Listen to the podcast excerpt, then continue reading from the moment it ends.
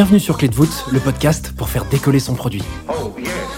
Qui dit produit dit product management. Et j'ai découvert ces dernières années que la majorité des product managers ne voient pas leur métier comme un métier. Pour eux, c'est aussi une passion qui pousse à essayer autrement, une culture où l'entraide passe par le partage et les retours d'expérience. C'est justement ce qui me motive à vous proposer Clé de voûte, un podcast où j'invite des product managers français à dévoiler les coulisses de leurs plus gros challenges. Dans les moindres détails, ces hommes et ces femmes transmettent leur apprentissage et techniques pour inspirer votre quotidien. Ce podcast est rendu possible par Stellar, un accompagnement que j'ai lancé pour aider les products qui veulent propulser leur carrière. Que tu réfléchisses à ta prochaine aventure ou que tu veuilles décupler ta progression, notre équipe et nos mentors sont à tes côtés et t'accompagnent à travers des programmes sur mesure. Viens les découvrir sur wearestellar.io. Je m'appelle Timothée Frein et je suis ravi de vous accueillir dans ce nouvel épisode de Clé de voûte. Aujourd'hui, je voudrais te parler d'un sujet qui donne du fil à retordre au product manager, la priorisation. Je me suis beaucoup intéressé à ce sujet l'an passé et j'ai eu la chance de l'aborder dans une édition de ma newsletter Product Inbox publiée en mai dernier. Dans cette édition, j'ai fait appel à quatre product managers et CPO qui m'ont livré leurs tips pour mieux prioriser quand on développe un produit. Parmi ces invités, j'ai nommé Olivier Courtois, cofondateur de Huku.whatthefuck et ex-VP Product de Comet, Manon Prévost, Product Manager chez Captain Contrat, Charles Buzen, Head of Product chez Comet Meetings et Mathieu Lebéré, CPO chez Gas Suite. Je vais profiter de cet épisode pour te résumer leurs apprentissages et conseils afin que toi aussi tu puisses progresser sur ta façon de prioriser dans ta boîte. C'est parti.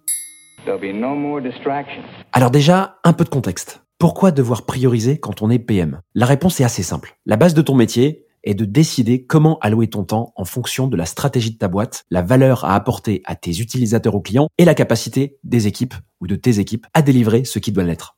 Et le problème dans tout ça, c'est que ton temps n'est pas infini, c'est bien connu. Une fois que tu as compris ça, tu t'aperçois avec un peu de recul que ton métier en tant que PM requiert de devenir un master de la gestion de ton temps. Tu dois rapidement savoir sur quel projet, sur quelle fonctionnalité ou encore sur quelle exploration tu dois passer du temps. Tout ça, ça s'appelle la priorisation.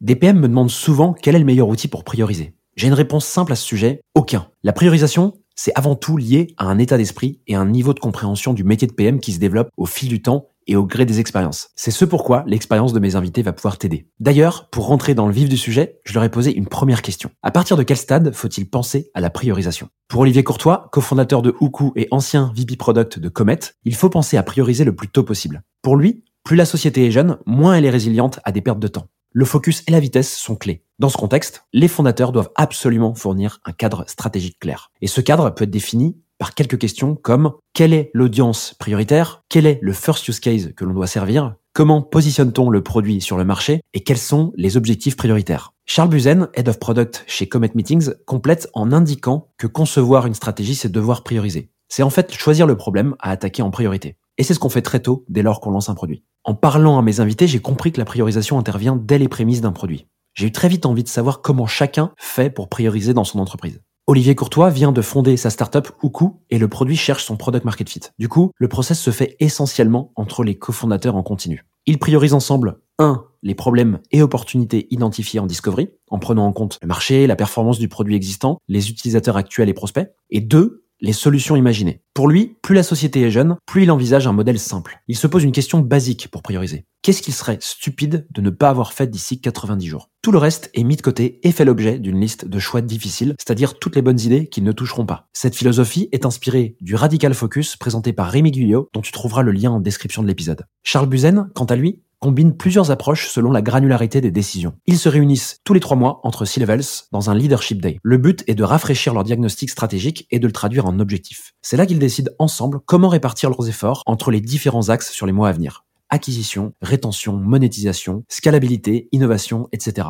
Et c'est ce qui servira de base aux OKR de leur roadmap. Charles indique que sa base de référence est l'Opportunity Solution Tree de Teresa Torres ou l'Outcome Based Roadmap qui est très proche. Ce framework permet de faire le lien entre la big picture et les décisions tactiques. Quand ils doivent arbitrer sur des sujets plus micro, par exemple choisir entre plusieurs A-B tests d'optimisation d'un funnel de conversion, d'autres frameworks peuvent être utilisés en complément comme le RICE ou le Moscow. Ils ont aussi un système d'upvote de tickets très pratique pour voir ce qui est le plus attendu. De son côté, Manon Prévost, product manager chez Captain Contrat, utilise de manière générale le RICE avec son équipe. RICE pour Reach, Impact, Confidence, Effort.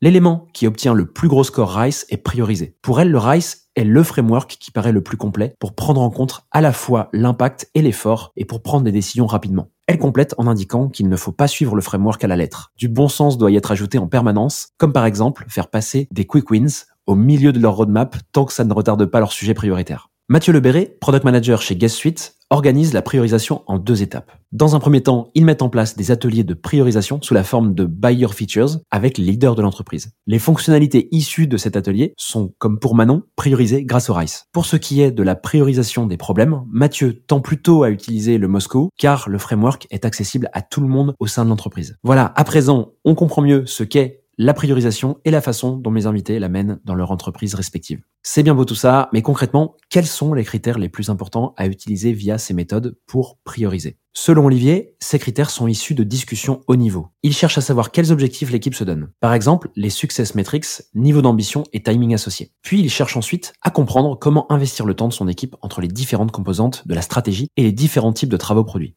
ce qu'il appelle plus communément feature work, scaling work, growth work et product market fit expansion. Charles, CPO de Comet Meetings, indique que l'alignement avec la stratégie est le critère principal. La priorisation doit répondre à la question est-ce que cette évolution produit va vraiment nous rapprocher de ce qu'on veut être dans 3 mois, 1 an, 5 ans? Évidemment, des tas d'autres critères entrent en jeu, comme l'impact au client, le R et le I du RICE, le coût, le niveau de risque, le niveau d'urgence cost of delay, etc. Quels que soient les critères retenus, il y a un besoin de données fiables en entrée. C'est donc au product leader, justement, de créer l'environnement favorable à la collecte de data points fiables. D'où l'importance de la discovery et d'un bon outillage analytics dans l'ensemble de la boîte. En parlant avec des PM tous les jours, je me rends compte à quel point il est difficile de savoir quel sujet prioriser. Certains sujets ont et auront beaucoup d'impact sur un produit, d'autres un peu moins. La question qui se pose est alors comment faire cohabiter des sujets impactants à prioriser avec des petits sujets moins impactants? Olivier, de son côté, met en place deux tracks de travail. 80% du temps de l'équipe est planifié via une roadmap, 20% est le tout venant, comme par exemple des bugs, des quick wins ou des small feedbacks. Il ne met en place aucun backlog et suit une priorisation sommaire. Avec son équipe, il répond aux questions suivantes. Pourquoi maintenant? Qui sera impacté? Les sujets qui passent sont généralement développés dans la semaine.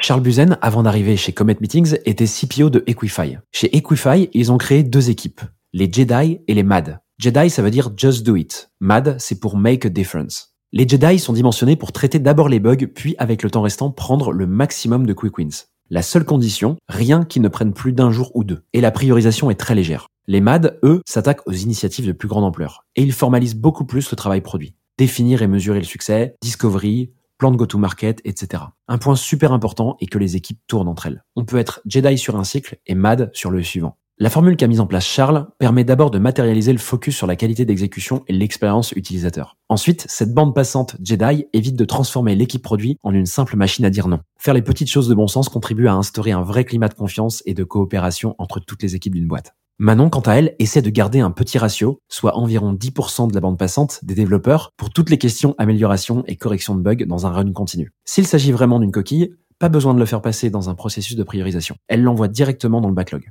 Chez Guest Suite, Mathieu tag certains sujets en quick wins dans Product Board. À chaque sprint, ils en intègrent 3 ou 4 afin d'avoir des choses plus légères à faire. Ils en introduisent un peu plus, environ 7 à 8, en parallèle des sprints de cooldown qui prennent place tous les 4 sprints. À ce stade, tu en sais plus sur la priorisation et la manière de la mener dans l'entreprise. Une fois effectué, j'étais intéressé de savoir comment mesurer son succès. Olivier m'a répondu qu'il ne le mesure pas vraiment. Une priorisation réussie crée de l'alignement et du focus pour l'équipe tout en encourageant des apprentissages réguliers, donc de la flexibilité. Pour lui, il faut éviter de tomber dans le piège de se battre pour une roadmap qui aurait perdu du sens pendant la période. En fin de compte, le succès réel d'une priorisation, c'est l'impact généré pour l'entreprise et les utilisateurs. C'est ce qui se verra dans les verbatims en qualitatif et dans les data en quantitatif. Idem pour Charles qui mesure surtout le succès du produit c'est-à-dire son outcome. Mais quand ils font des post-mortem pour comprendre pourquoi un produit n'a pas marché, ça lui arrive de se rendre compte qu'il s'agit d'un problème de priorisation. Parfois un sujet qui s'est retrouvé dans la roadmap sans qu'il sache vraiment pourquoi, et sans que toute la discovery ait été faite comme il le faut. Un bon outil pour éviter ce type de déconvenu, c'est le pré-mortem que Shreyas Doshi a bien documenté chez Stripe. Je vous mets le lien dans la description de l'épisode. Chez Captain Contrat, Manon mesure le succès des releases au fur et à mesure en définissant en amont les success metrics en fonction de la feature, comme le taux de conversion, le taux de sign-up, le taux d'usage de la feature. Ça leur permet d'observer la vitesse à laquelle ils parviennent à obtenir de l'impact. Tous mes invités se sont frottés à la priorisation dans leur entreprise et chacun a sa propre méthode basée sur ses challenges et son expérience. J'avais vraiment envie qu'ils me donnent leur avis sur les méthodes les plus connues pour prioriser. Commençons avec un framework déjà cité dans cet épisode, le RICE. Olivier l'utilise régulièrement à sa sauce en décomposant le critère d'impact pour encapsuler les besoins particuliers de la stratégie d'entreprise et du stade de développement produit. Imaginons que l'entreprise prépare une nouvelle levée et donc cherche à créer des retombées dans la presse. Il va créer un champ impact sur la communication. Pour Charles, le RICE est une excellente arme anti-grande gueule. Situé dans un contexte très politique, avec des risques de décision à la tête du client, le RICE va t'aider à remettre les choses en place et à donner de la confiance à la prise de décision.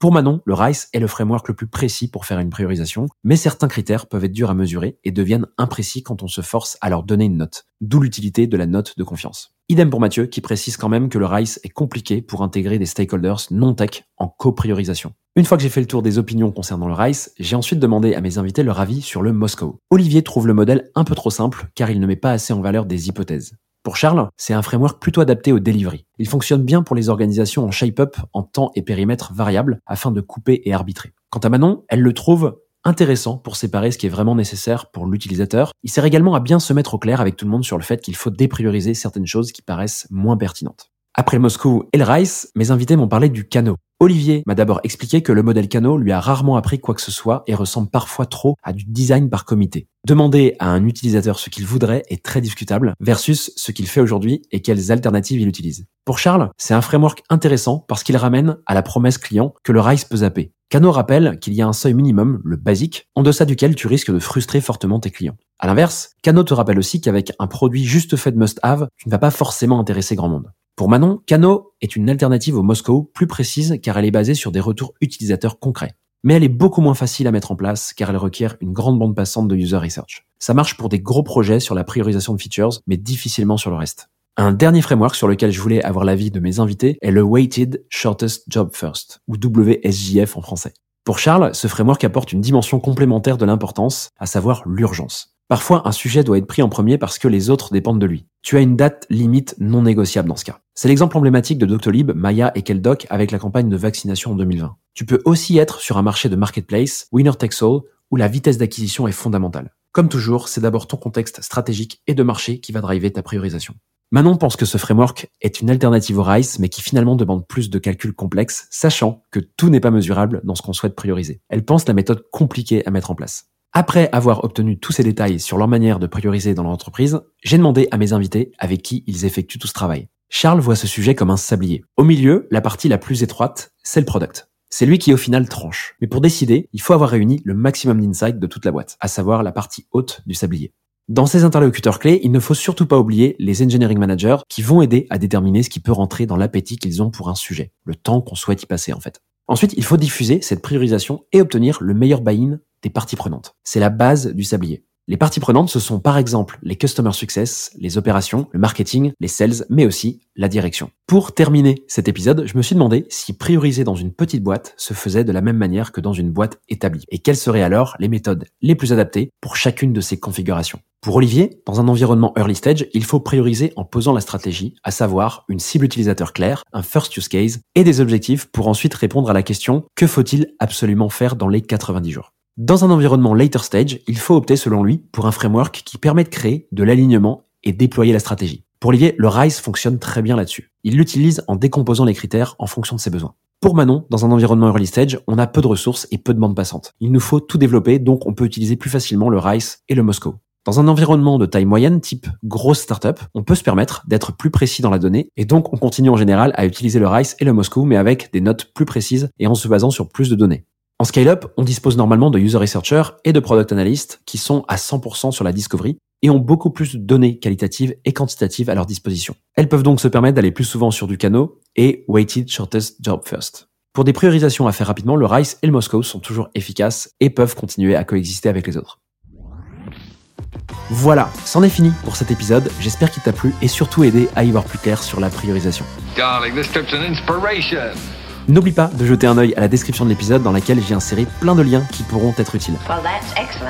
si tu as aimé l'épisode, ce serait super que tu le partages à deux personnes de ton entourage et que tu notes le podcast 5 étoiles sur ta plateforme d'écoute préférée pour m'aider à le faire connaître. Oh, Je te remercie par avance pour ton geste et on se retrouve la semaine prochaine pour un tout nouvel épisode de Pet Foot. À très vite